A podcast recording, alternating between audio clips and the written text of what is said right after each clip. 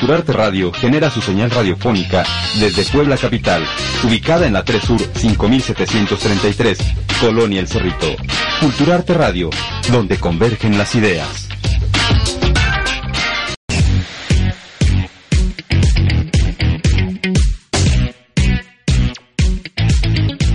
Somos más que estereotipos, somos más que etiquetas, somos más que una primera impresión.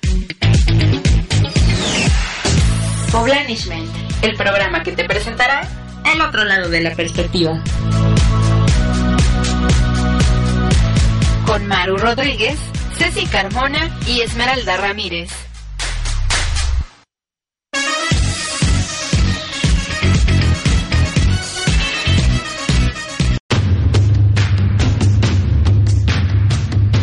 Yo pienso. Yo siento. Elemental. Y con eso, ¿cómo te sientes?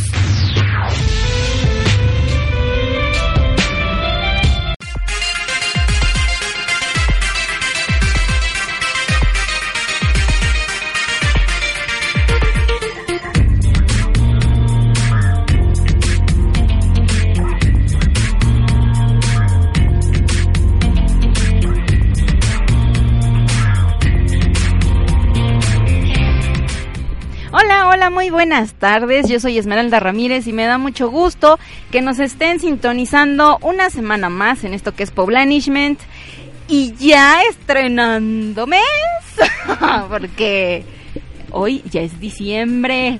El mes, yo creo que un, un, un mes muy, muy bonito y muy esperado por todos, ¿no? Oye, ya estrenando mes, ya tenemos aquí el nacimiento, Sí. allá afuera el arbolito de Navidad, los adornos. Sí, Ya, ya, ya, se ya, siente el se espíritu siente el espíritu navideño, la paz, la blanca Navidad. Ah. ya está llegando. Pues bueno, muy, qué bueno que, que, que nos están escuchando. Sigan pasando el link para que todos sus amigos también nos estén sintonizando. Y pues como siempre, ¿verdad? Y es un gusto que me sigan acompañando en esta hora tan, tan especial y mágica. Se encuentra conmigo. Hola, yo soy Maru Rodríguez. Me da un gusto enorme, de verdad, de que nos acompañen en toda esta hora, como bien dice Esme. Hoy tenemos una sección de Elemental muy buena, muy interesante. Vamos a hablar de seis películas budistas este, que nos van a adentrar en lo que es la paz y la, y, y la tranquilidad. Entonces, este, les recordamos que nos sigan en nuestras redes sociales, en Facebook como Poblanishment Radio Radio. y en Twitter como arroba Poblanishment. Entonces, para que nos comenten dudas, sugerencias, cualquier tipo de... De, Lo de que. Y es un placer para mí, sí, como lo menciona Esme, hoy es jueves primero de diciembre, hermoso mes, porque puedes Pero mira cómo ven. porque puedes cantar, puedes comer mucho y sobre todo esos ricos besos y abrazos que te dan las personas porque dices, ah, sí, adiós, feliz Navidad, feliz Año Nuevo, feliz Reyes Magos, feliz todo. Empieza el maratón Guadalupe Reyes y si tú prometiste en tu dentro de tus 12 uvas un, un deseo de decir voy a bajar esos 3 kilos o 4 kilos que tengo de sobra y terminaste siendo 8 y todavía no los bajas, Espérate a los que a Pues los la que vienen. noticia, porque ya no los vas a bajar. pues ¿qué te puedo decir? Tal vez subas otros 4 Exacto. con toda la comida. Es así que no te pierdas Poblanishment. Realmente hoy el- la sección de Elemental está muy, muy, muy buena sobre las películas budistas que nos van a sanar el alma. Así como también nuestro próximo invitado que va a llegar va a ser un economista y que le puedes preguntar sobre tus dudas existenciales y sí, cuál es el problema con Donald Trump en- dentro de nuestra economía. Además de que puedas ver las diferentes películas que, oh, en cinéfilo, lo que vamos a ver es muy bueno. No te pierdas todas las películas que vamos a presentarte del cine mexicano. Es así que, por favor, empezamos de una vez porque Elemental no puede esperar. A ver, vamos. va- vamos. Y además tenemos programa largo y tenemos muy corto tiempo. Así Entonces es. vamos. Vamos a hablar hoy de seis películas budistas que nos van a, van a ayudar a valorar lo importante que es adentrarnos en la paz, pero sobre todo alejarnos de la ansiedad. Muy ¿Ok? bien. Fíjense, la filosofía budista, así como su forma de enfrentar los problemas, puede ser una gran aliada en momentos en el que nos sentimos con incertidumbre o ansiedad. Y si sentimos que necesitamos volver a conectar con lo importante de recuperar la paz e iniciar el camino hacia la, hacia la felicidad, tenemos seis opciones para ver. ¿Ok? Vamos a empezar.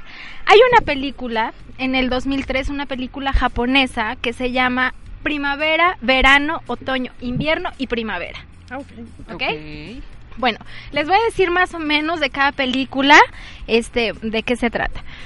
Son un monje anciano y un monje joven. Los dos reflexionan sobre las estaciones del año, pero realizan una perfecta analogía sobre la vida del hombre y cómo van cambiando. La única constante parece ser que este una cabaña flota sobre un lago rodeado de montañas y bueno, es una es una película que tiene paisajes extraordinarios.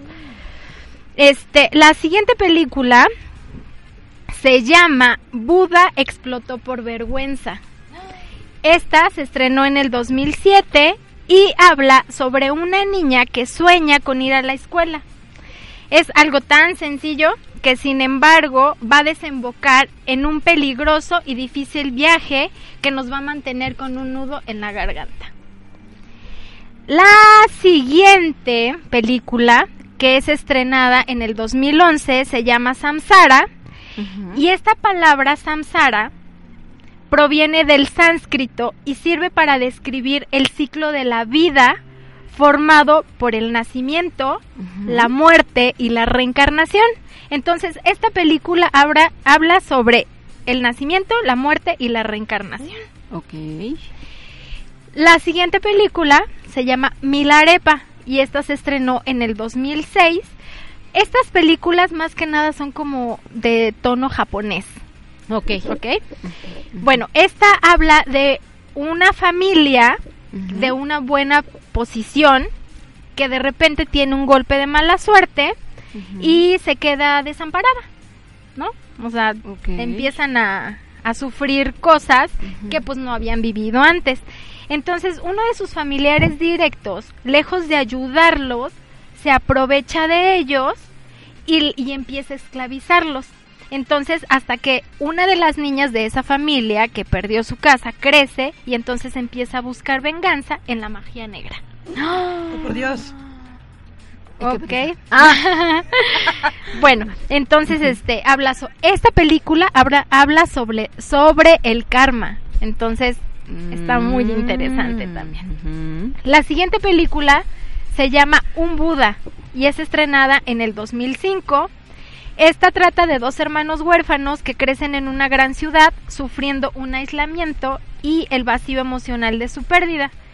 La carga es demasiado grande o es tan grande que no la pueden soportar.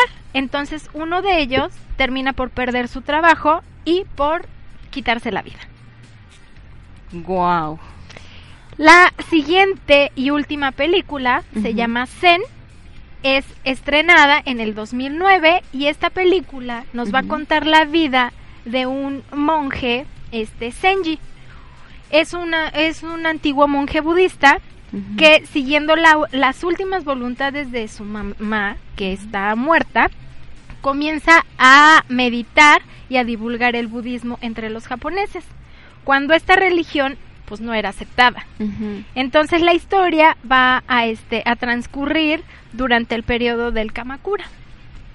O sea, todas estas películas eh, nos van a ayudar a entender un poquito más o mejor eh, lo que es la, la ideología y la cultura budista, ¿no? budista, así es. Porque pues sí, muchos nada más el único conocimiento que tenemos pues es eh, precisamente la, la imagen de Buda, ¿no? Y, Ajá. y- y ya, párale.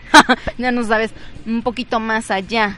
Lo bueno, lo bueno de estas películas es que nos adentran a, a que sí podemos estar en paz, a que sí podemos vivir sin esa zozobra todo el tiempo de qué va a pasar, de ¿sí? O sea, tienen tema. Y aparte nos habla del karma, o sea, de, de lo que nosotros sabemos o escuchamos, que es como karma, ajá, pero ¿qué es el karma, no? Entonces, que en esta vida lo pagas o que en la otra vida lo pagas, sí, pero ¿qué es? O sea, ¿por qué te cargas un karma, no?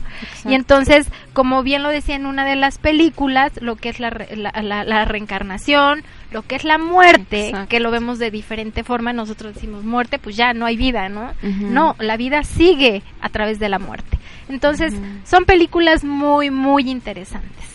Muy interesantes y que te lo hacen digerible, ¿no? Porque estos Exacto. temas pues son como muy extensos, muy complicados y eh, al momento en que, bueno, aunque si uno pueda leer, pueda a lo mejor estudiar, eh, algunos son mucho más visuales y puede que con, con este material pues puedan entender mejor todos esos conceptos. ¿no? Podamos entender mejor esos, esos conceptos, ¿no? Y además creo que, que, que los budistas tienen una forma muy peculiar y muy, muy interesante, ¿no? En, De- su, de- en su religión. Eso, y de, y de cómo resolver todos esos problemas o detalles que tenemos en nuestra vida, ¿no? O sea, como Así lo habías es. mencionado anteriormente en las películas. Eh, te, te presentan, ¿no? Eh, ahora sí que las, las situaciones que cualquier mortal pasa Exactamente. y, y cómo los puedes ir resolviendo, ¿no? Entonces, eh, pues eso es lo, lo- lo más padre, ¿no? Fíjate, en una de las películas habla sobre, o sea, la de los dos hermanos, tanta la impotencia de uno de no saber qué hacer con su vida, que se quita la vida. Entonces, traen mensajes muy específicos y, y muy interesantes. Exacto, así que vale la pena. Pues ya tienen aquí los datos de estas películas. Si se les hizo más interesante alguna y no recuerdan el nombre, pues bueno, ya saben que en nuestras redes sociales nos pueden preguntar y ahí les pasamos el dato. El dato. Vámonos a nuestro primer corte. Esto es Poblanishment por Culturarte Radio. Regresamos.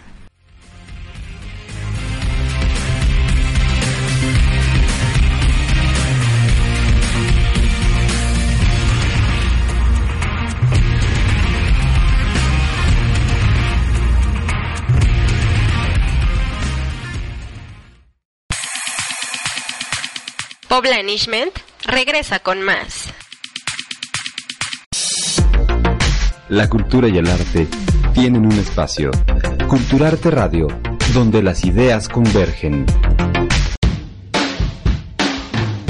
En Variedades, tú eres nuestro invitado especial. Tendremos entrevistas, consejos de medicina, paseos y viajes, libros, cine, películas y muchas cosas más. Te esperamos los martes a las 5 de la tarde. La música, entrevistas, teatro, lo mejor del espectáculo, todos los jueves en Yo Miss My Life, 4 de la tarde por Culturarte Radio. Biotiquín. Caroteno hidrosoluble. Regenerador celular 100% natural. Mejore su salud notablemente en problemas intestinales, disfunción renal, cánceres, hipertensión arterial, enfermedades de la piel, diabetes, próstata. Encuéntranos en Juan Pablo II, número 120, Colonia Gabriel Pastor, segunda sección. Comuníquese a los teléfonos 240-1444 y al celular 2226-550633. Te esperamos.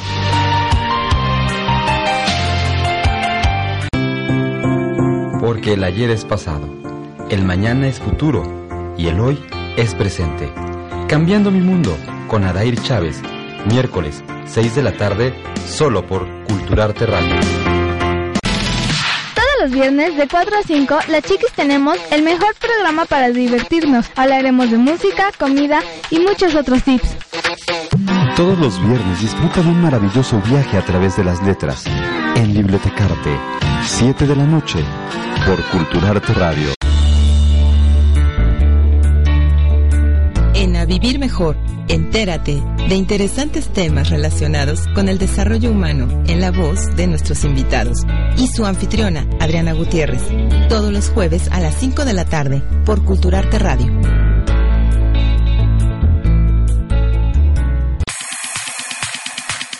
Poblanishment está de vuelta.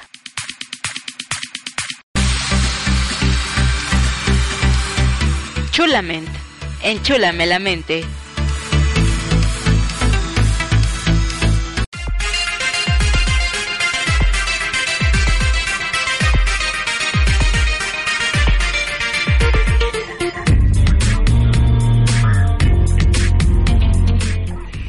Ahora continuamos con nuestra sección Chulamente y el día de hoy nuestro invitado nos va a enchular la mente respecto pues al mundo de la administración, de la economía, de las finanzas y de todo eso que para algunos como que decimos son números, son números, no me entra, no me entra, no me entra, no me entra. Pero, pero, pero espera, lo vas a hablar mortalmente.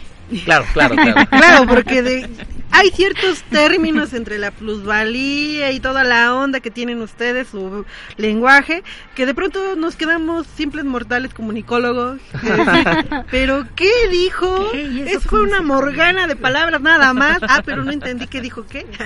Exacto, pero bueno, vamos a presentarlo primero. Él es el maestro Leobardo Rodríguez Juárez. Él tiene la licenciatura en Economía, la maestría en Administración Pública y Políticas Públicas, así como también la maestría en Finanzas Públicas.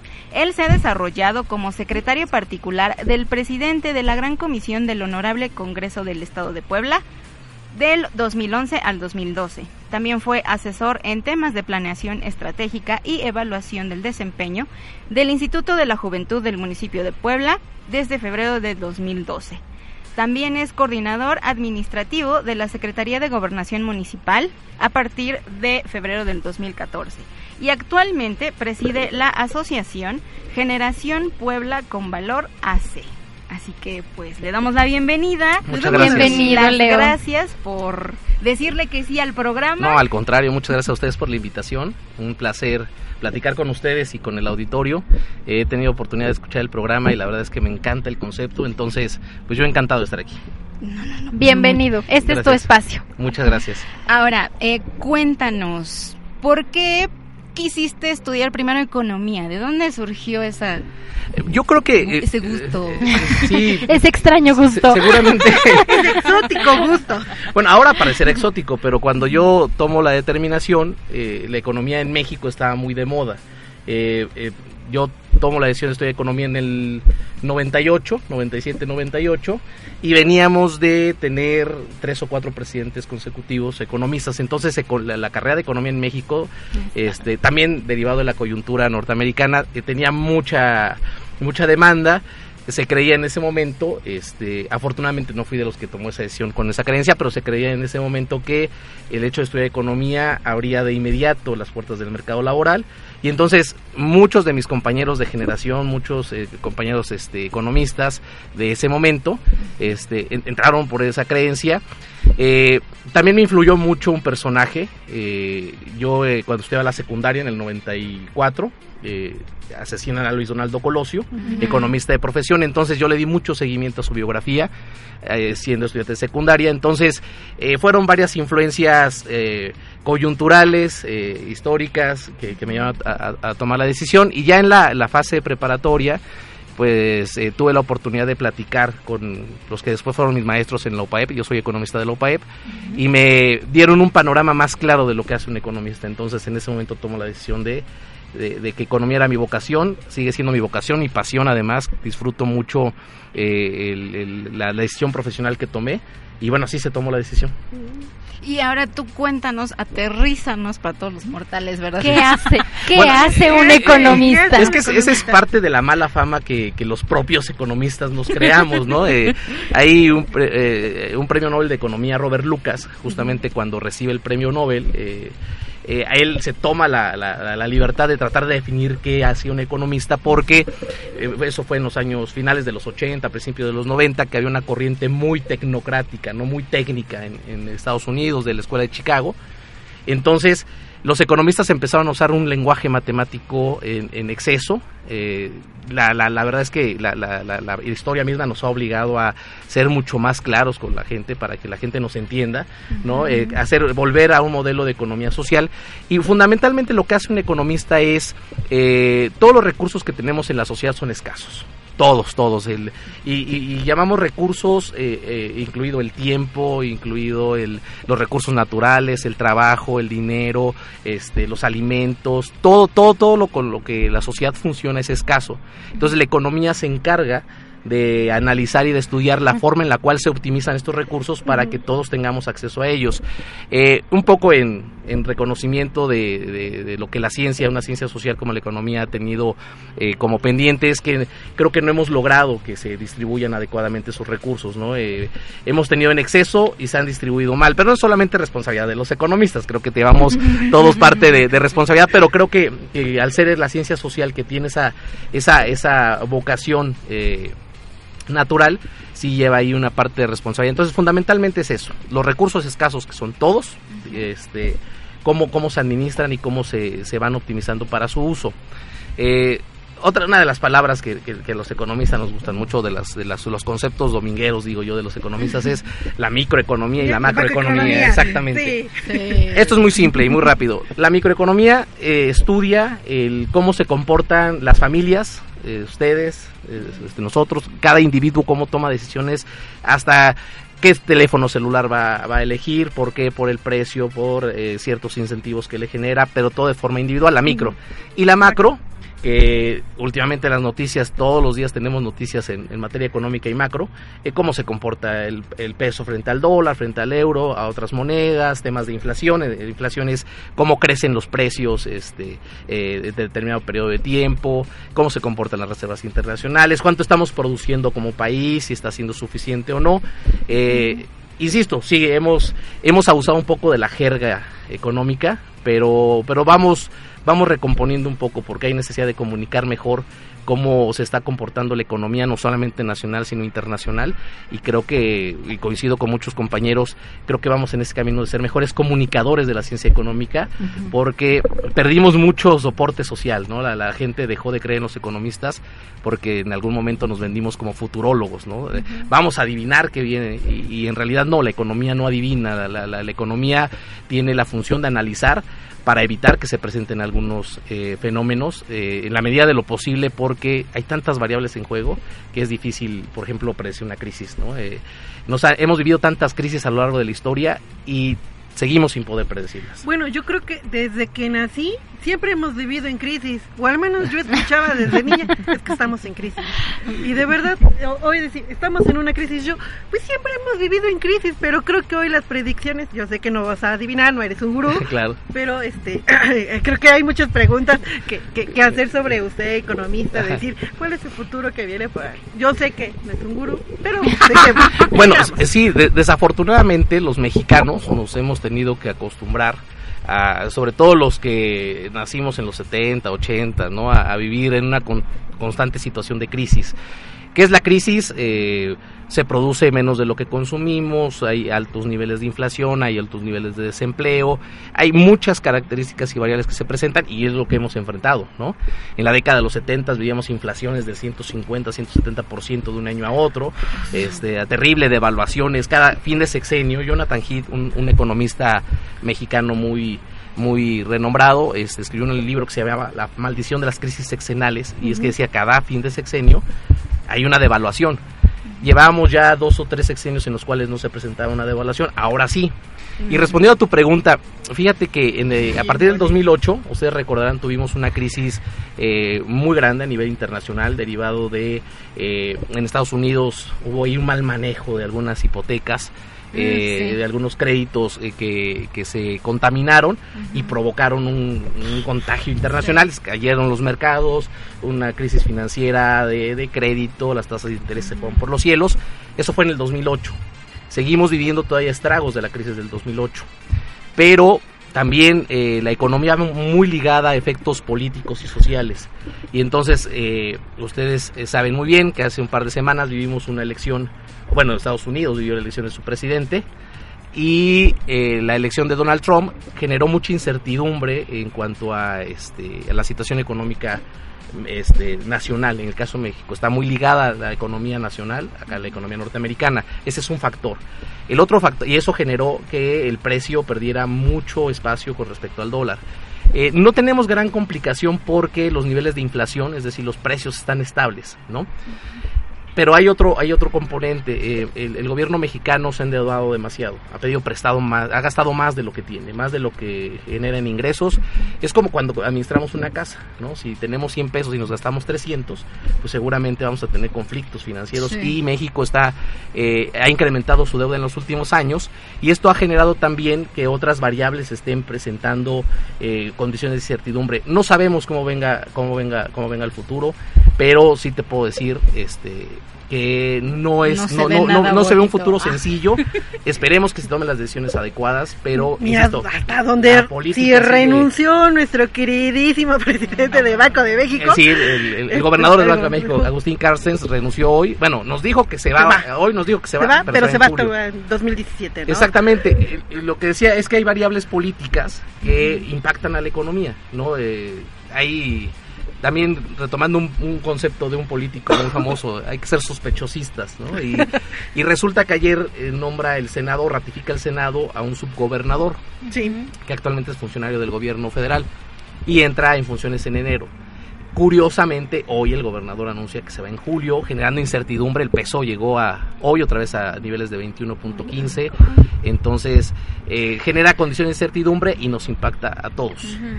Bueno, bueno, creo que ya nos quedamos picados. A ver, eh, mejor hacemos un recuento, nos vamos a un corte comercial y regresamos aquí en Poblanishment.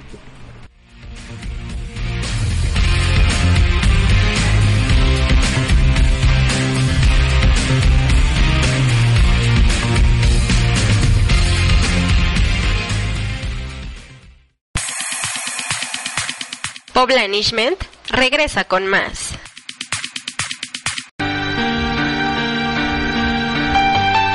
Biotiquín. Caroteno hidrosoluble. Regenerador celular 100% natural. Mejore su salud notablemente en problemas intestinales, disfunción renal, cánceres, hipertensión arterial, enfermedades de la piel, diabetes, próstata. Encuéntranos en Juan Pablo II, número 120, Colonia Gabriel Pastor, segunda sección. Comuníquese a los teléfonos 240-1444 y al celular 2226-550633. Te esperamos.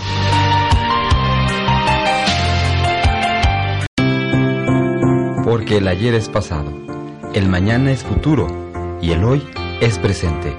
Cambiando mi mundo con Adair Chávez, miércoles 6 de la tarde, solo por Culturarte Radio. Todos los viernes de 4 a 5, las chiquis tenemos el mejor programa para divertirnos. Hablaremos de música, comida y muchos otros tips. Todos los viernes disfruta de un maravilloso viaje a través de las letras. En Bibliotecarte, 7 de la noche, por Culturarte Radio. Vivir Mejor, entérate de interesantes temas relacionados con el desarrollo humano en la voz de nuestros invitados y su anfitriona, Adriana Gutiérrez, todos los jueves a las 5 de la tarde por Culturarte Radio.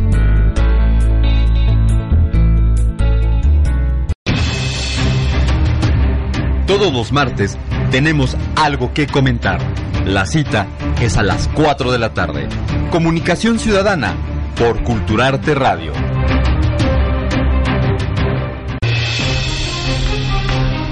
Los mejores comentarios, lo más relevante, todo en un mismo espacio.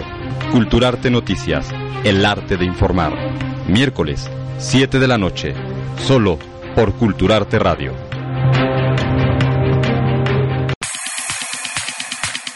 Poblanishment está de vuelta.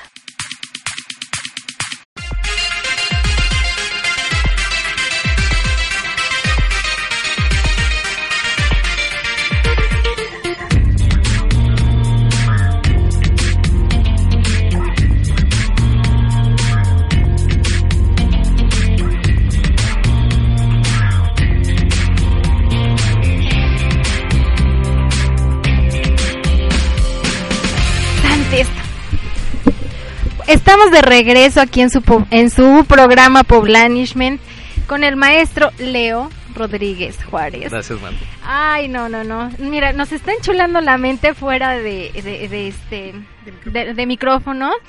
Pero de verdad, si pudiéramos tener contigo dos horas, o sea, sería un programón. Oh, muchas gracias.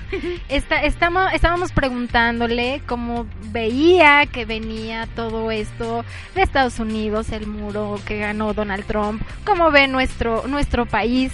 Entonces, este, te preguntamos cómo ha sido para ti difícil tocar puertas para llegar hasta donde has llegado. Bueno, creo que como todos, como todos los profesionistas en, en México y en muchas partes del mundo, el, salir de la universidad y encontrar trabajo no es tan simple, ¿no? Eh, más en una situación de constante crisis en la cual el desempleo, las tasas de desempleo son muy altas.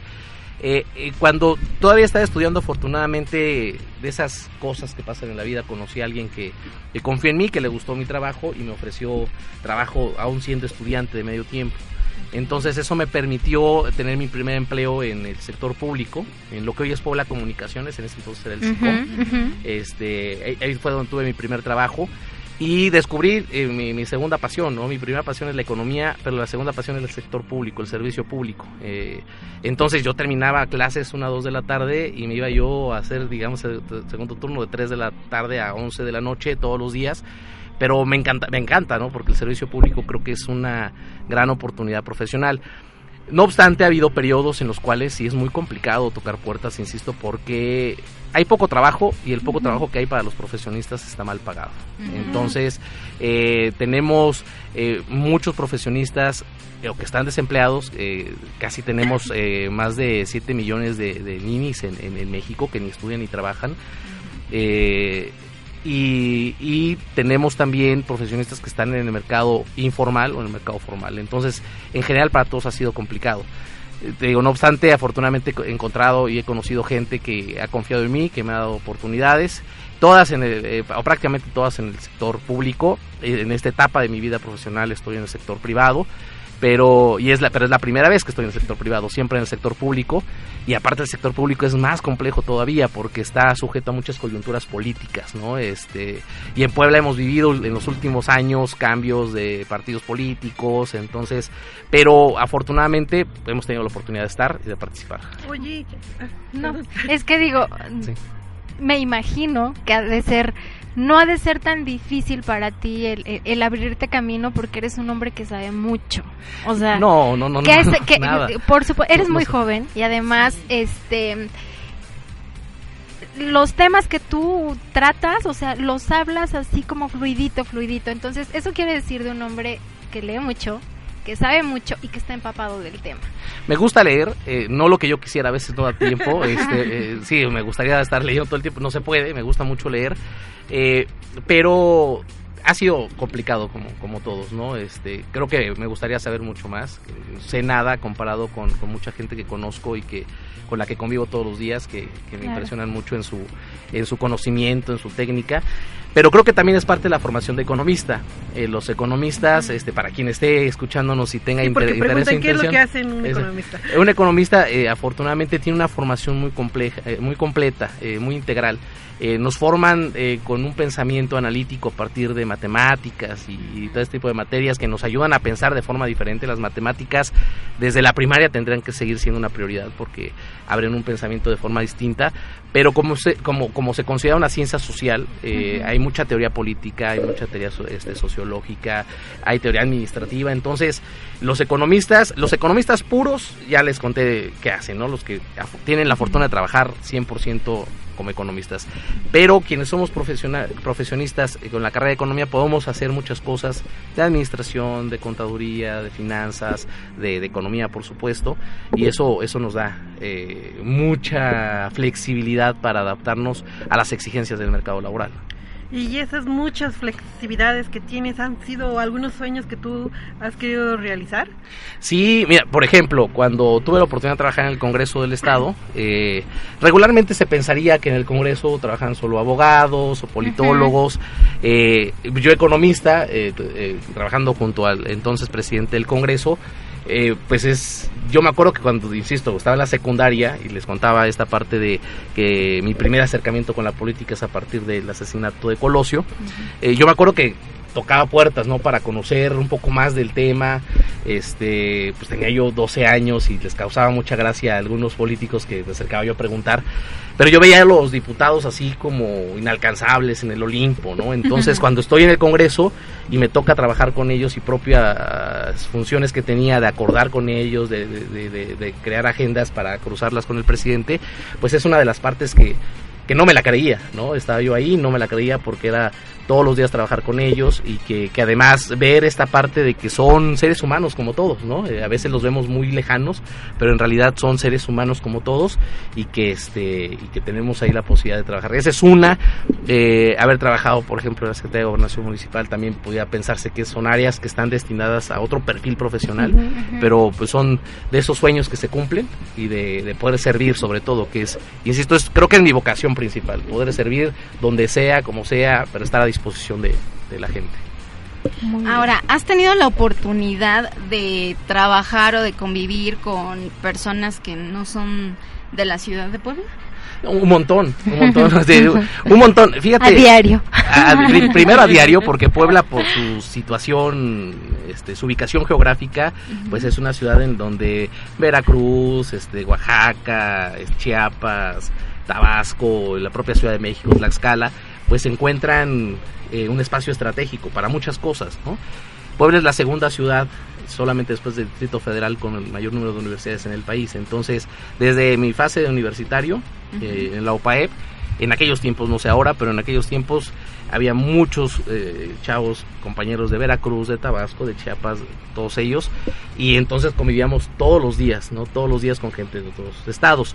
Pero además también me gustó mucho desde la secundaria practicar oratoria y declamación, ¿no? Este, entonces eso me, me llevó a andar por el país, tengo amigos en, en- muchos estados, entonces he tenido la oportunidad y la fortuna de, de- de hacer amistades, no solamente en Puebla, sino también en otros estados. Y al principio, ¿qué te decían de los poblanos?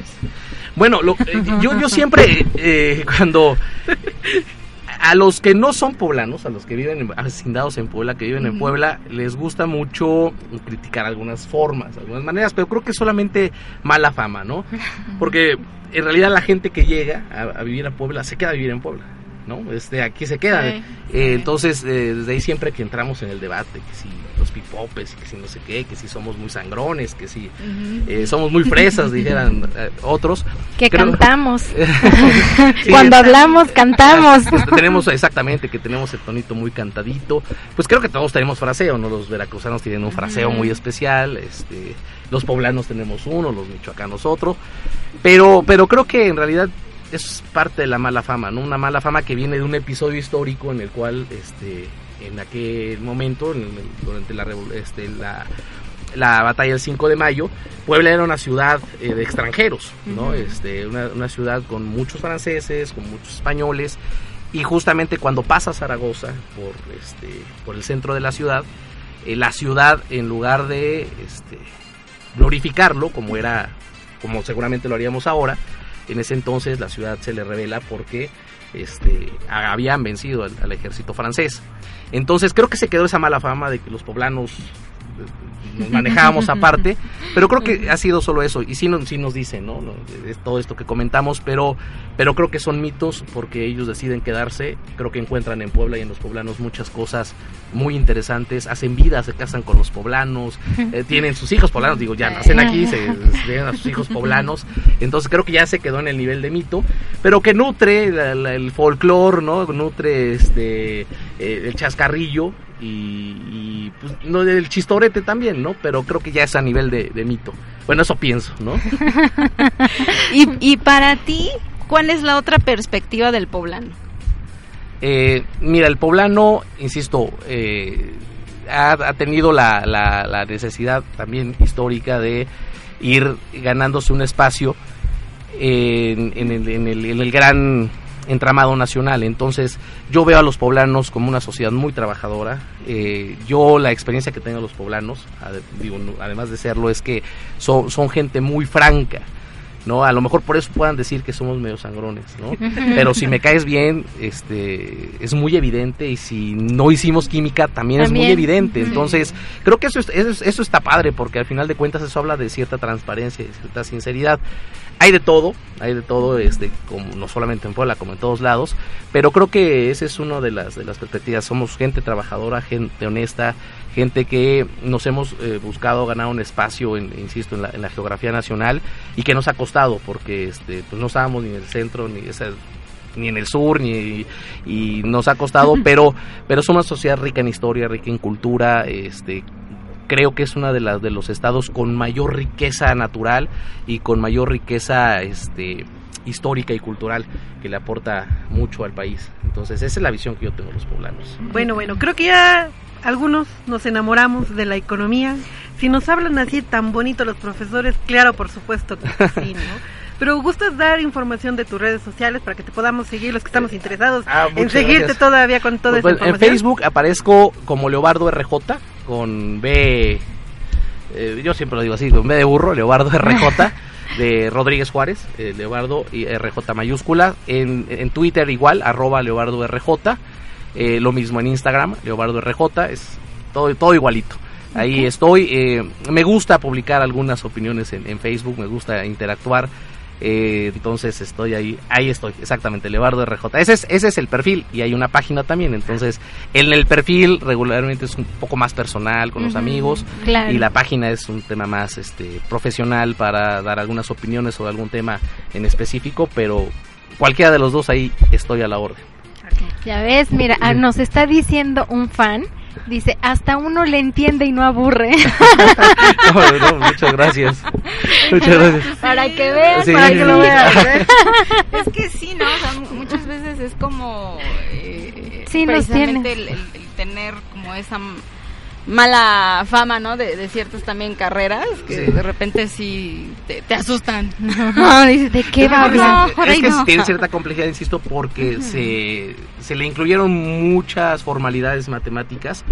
Eh, estamos viviendo un momento de transición en el cual ya no, este, salvo algún, quien siga prefiriendo esas líneas de investigación y de estudio, pero estamos regresando a la economía social porque es necesario, insisto, no podemos seguir construyendo modelos que nadie entiende, que nada explican, que no dan resultados y alejándonos además de la sociedad. Entonces el economista está buscando acercarse de nuevo, como, como decía hace un momento, comunicar mejor a partir de elementos mucho más comprensibles para todos. O sea, qui- quiero saber por qué hay desigualdad eh, social que me lo expliquen eh, con palabras terrenales, decían hace un ratito, ¿no? No que vengan y me digan, es que fluctúa el peso y el ciclo económico y los picos. No, no, no. Que me digan por qué está- Sí. están creciendo los, eh, este, los precios de los productos básicos o que me digan por qué el, el peso está devaluando, pero que yo lo entienda y que sepa para tomar decisiones. Pero a, a veces también a algunos, este, solo lo dejo así, a algunos les conviene que la gente no entienda.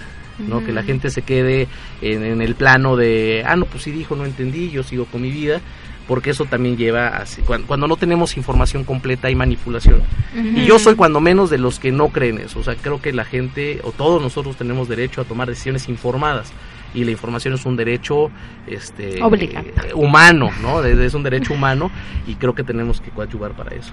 Exacto. Pues muchas gracias, eh, Leobardo, Ay, por estar con gracias, nosotros muchas y gracias. pues reiterarte Maru, de muchas nuevo gracias. la Gracias. invitación para el programa y nos sigas también contando Yo, mucho puesto- más porque nos quedamos con todavía bastantes dudas. Está- estamos, ya, ya estamos en un- cocinando algo para que esto pueda ser, va a ser el primero, va a Yo estoy puesto cuando, cuando me inviten. Les agradezco mucho la, la oportunidad. A mí me encanta. Entonces, y aparte que me gusta el programa. Entonces, nos Ah, vamos a estar perfecto, escuchando. muy bien, muchas gracias. Muchísimas gracias. Gracias y que sigan los éxitos. Muchas gracias. Igual para ustedes. Vámonos a un corte, esto es Poblanishment por Culturarte Radio, regresamos.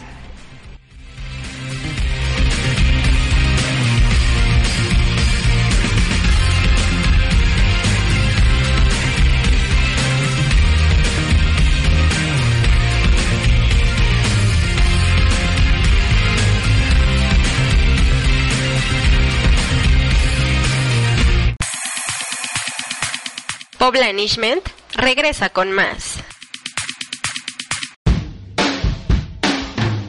En Variedades, tú eres nuestro invitado especial. Tendremos entrevistas, consejos de medicina, paseos y viajes, libros, cine, películas y muchas cosas más. Te esperamos los martes a las 5 de la tarde. La música, entrevistas, teatro, lo mejor del espectáculo, todos los jueves en Yo Miss My Life, 4 de la tarde por Culturarte Radio. Los mejores comentarios, lo más relevante, todo en un mismo espacio. Culturarte Noticias, el arte de informar. Miércoles, 7 de la noche, solo por Culturarte Radio.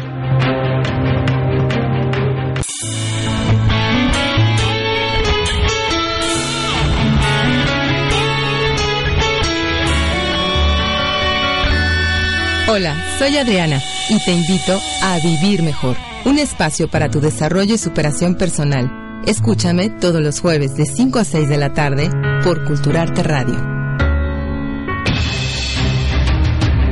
Todos los martes tenemos algo que comentar. La cita es a las 4 de la tarde. Comunicación Ciudadana por Culturarte Radio. Todos los viernes disfruta de un maravilloso viaje a través de las letras. En Bibliotecarte, a través de las letras. En Bibliotecarte, 7 de la noche, por Culturarte Radio. Día libre y piensas en el séptimo arte? Infórmate primero. Cinéfilos.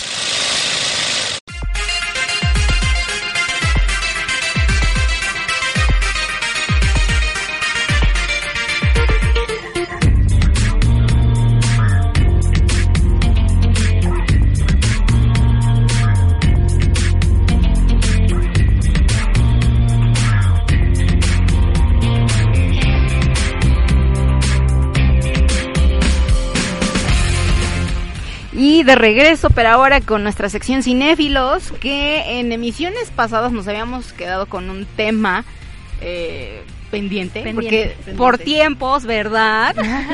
no nos había dado, eh, pues ahora sí que valga la redundancia, el tiempo para, eh, pues platicarlo, ¿no? Y bueno, el tema de hoy es el nuevo cine mexicano. Sí, exactamente. Porque ahora, eh, pues hemos visto o, o ha tenido como un boom todo ese repertorio de nuevas películas o largometrajes que se han hecho en nuestro país, ¿no? Que pues últimamente siento que ha despuntado favorablemente, ¿no? Que hubo un lapso o un tiempo, una temporada en que de plano no había ni ruido de, de películas mexicanas, pero ahora, Pues, que las puquianchis. Exactamente. Entonces, lo bueno y lo que quiero ondear ahorita, pues es precisamente en que ya se ha salido de esos géneros cinematográficos de hace bastantes añitos, ¿no? Añejos que desgraciadamente habíamos caído en, en una temática no tan linda con eso de las ficheras y que pues ahora no se ha dejado tampoco tan completamente de lado ese, ese tema, ¿no? O sea, como que se sigue todavía este, explotando, pero ya llevándolo con otro giro, con otra temática, y que ahora lo han mezclado, como les había yo comentado, con otros géneros, ¿no? Pues ahora, aparte a lo mejor de, de la comedia, pues también ya le meten acción, ya le meten romance, y eso es lo que ha, eh, pues, servido como gancho, ¿no? Y atraer taquilla nacional, ¿no? Y que aparte, eh, pues se ha hecho también una alianza o combinación con actores eh, extranjeros y de renombre, ¿no? Entonces, Claro. pues eso es, eso es lo bueno y lo que late, que tiene buena visión de, eh, pues, estos nuevos largometrajes. Para algunos, sí, es, es como, ¿cómo mencionarlo? Más atractivo, sobre todo para la nueva generación, ¿no? O sea, siento que el nuevo cine mexicano eh, se está lanzando de lleno para esos jóvenes que precisamente les late eso, ¿no? El- la acción, eh, el romance, la comedia, y ya dejar a un lado la etapa de Amores Perros, ya, ya quedó. Bueno, que o- déjame decirte que Amores Perros fue el, el parteaguas de esa época que sal, que salió para la el nuevo cine mexicano, ¿no? En algún momento él fue el que en 1990, ay, ay Dios, ya estamos viejitos. En 1992 sale esta película aproximadamente fueron los años 90 y causa ese boom, ¿no? De decir, oye, empiezan a mirar este pues, los guionistas, camarógrafos, el cine mexicano, ¿no? En algún momento, como lo mencionas, fue el parteaguas que hoy tenemos unos gustos ya diferentes, ¿no? Y sobre todo el darle ese nuevo, ¿cómo decirle? Nuevo aire. Nuevo aire, ¿no? Sí, una Porque, o sea, sí fue un parteaguas. Pero a partir de ahí era igualito, igualito, igualito, igualito. y ya decías, o sea, está bien que sí funcionó, pero ya cámbiale, ¿no? Porque por- llega a aburrir. O por ejemplo, o sea, el, el cine de, de la época de oro, ¿no? Que antes era que. Chachita, que Pedro Infante, que... Ándale. O luego eh, películas de, películas de ficheras. ¿sí? Exacto. Andrés García, Lola la trailera, ¿sí? Ándale. hasta que hasta que se empieza a mover el cine y empiezan estas películas como Amores Perros, Como como, este también. Sexo, pudor, Pudor y lágrimas, lágrimas. que también fue una esa fue la película eh, que hizo el parteaguas para que empezaran este tipo de películas también. Entonces, pues, ¿ustedes qué nos dicen? Si les gusta el nuevo cine mexicano, no les gusta, si les late. Por ejemplo, aparte, eh, lo, lo que me late de este Me late aire, chocolate. me late chocolate, Bate es, que es precisamente sobre una película que ya les habíamos mencionado en esta sección, ¿no? De Elvira, estoy viviendo mi vida. No, bueno, no recuerdo, Elvira. Ah, es- Elvira. esa película de verdad está bien buena. Sí, buenísima. Para cuando te estás separando, te estás divorciando o estás en duelo, es una muy buena película.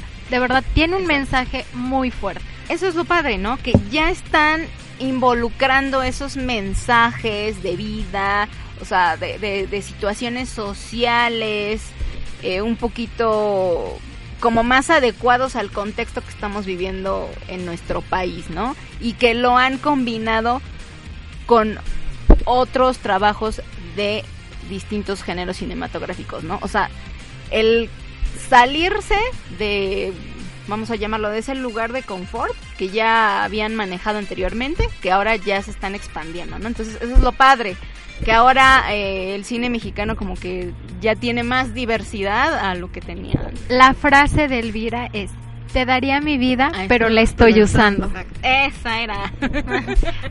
se me fue, se me fue. Ay, de veras esa memoria.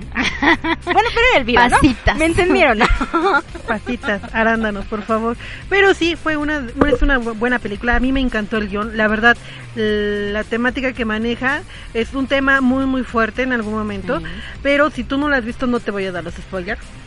Pero sí, ampliamente recomendable, como lo menciona Maro, para una persona que está en duelo, para una persona que disfruta el cine como un arte, el guionismo que están manejando, la dirección de cámaras que tiene, los actores que en algún momento yo puedo decir que la producción de actores en México, gracias, están se está cambiando, no solamente ya son las cabareteras ni mucho menos, ¿no? Porque me hace mucho referencia a mí eso, ¿no? Que en Sí. algún momento las, las películas eran de luchadores, que les agradezco, a mí también me gustaba mucho, eh, pero llega un momento donde la química o la fórmula ya no funciona.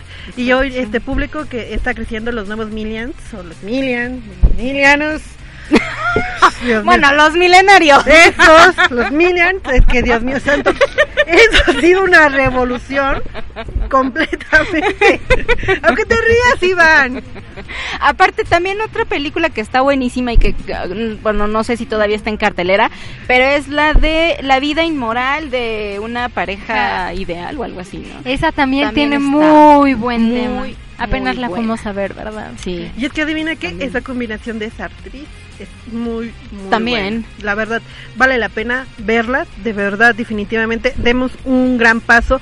a tal vez en algún momento a mí me encanta Marvel, me encanta DC, me encanta el mundo de Hollywood y tener todos esos directores que nos han dado un sabor de boca indudable muy bueno. Pero mirar el cine mexicano el día de hoy y ver las pautas que han cambiado y lo que nos están ofreciendo también es reconocer a cada uno de los productores, directores y actores, ¿no? Porque no es una, una producción de cine, no es muy, muy, muy fácil y tampoco muy, muy buen pagada. O sea, no crees que el También. artista que está ahí. Bueno, está- al menos aquí en nuestro país, ¿no, verdad?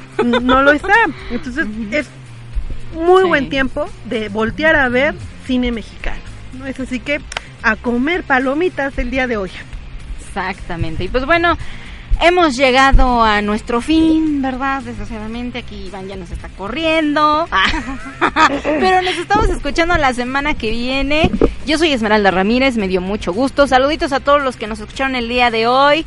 A Anaí, a Michael, a, A Mari. como a siempre. Ma- Mari, a Vane, A Vane, a a Oli, este, muchísimas gracias por estar. A todos, a todos los que-. A nos han escuchado, les agradecemos por ser parte de Poblanishment. Gracias Wendy por estarnos escuchando, gracias por los saludos, les mandan saludos a mis bellas, gracias. a mis bellas amiguísimas que están por aquí. Yo soy Ceci Carmona, muchísimas gracias por estarnos escuchando. Yo soy Maru Rodríguez, nos escuchamos el próximo jueves en punto de las 6 de la tarde con temas más interesantes. Nos vemos. Esto fue Poblanishment. Porque somos más que. Bye bye.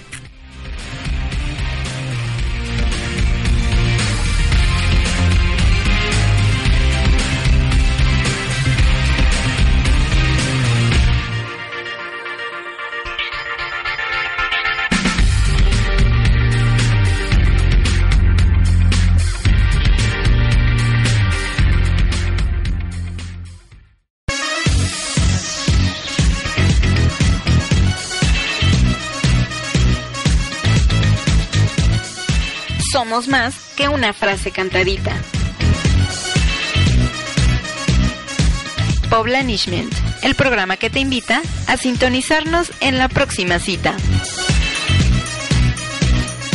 Poblanishment, porque somos más que.